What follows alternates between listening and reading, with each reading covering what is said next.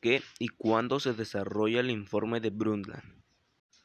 Es un informe que enfrenta y contrasta la postura del desarrollo económico actual junto con el de sustentabilidad y se desarrolló en 1987.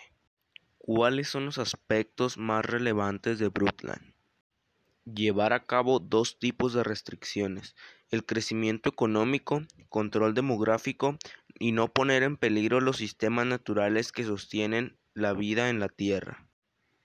¿Cuáles son las tres dimensiones fundamentales de la sustentabilidad? Economía, medioambiental y social. ¿Qué es la sustentabilidad ecológica? Es la propuesta de criterios necesarios para establecer la evaluación de cambios, adaptaciones y límites del sistema ecológico frente a la presión ejercida por los procesos de desarrollo socioeconómico.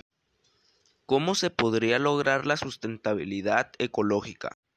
Controlar el consumo de agua, hacer ducha rápida y proceder al riego por goteo. ¿Qué es la sustentabilidad social? Es tomar una actitud socialmente responsable y dejarle a la siguiente generación un mundo estable. ¿Cuál es el mayor reto de los gobiernos para lograr la sustentabilidad?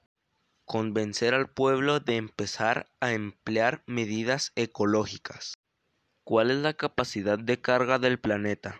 La capacidad de carga o sustentación de una especie biológica en un ambiente es el tamaño máximo de población puede soportar indefinidamente en un periodo determinado. ¿De qué trata la Conferencia Mundial de la UNESCO? Era para establecer los principios fundamentales de una reforma en profundidad de los sistemas de enseñanza superior del mundo a fin de que contribuyan con mayor eficacia al advenimiento de una paz fundada en el desarrollo y la afirmación de los principios. ¿Tú qué puedes hacer para aportar a la sustentabilidad del planeta? Seguir los mismos pasos que se utilizan para lograr la sustentabilidad ecológica.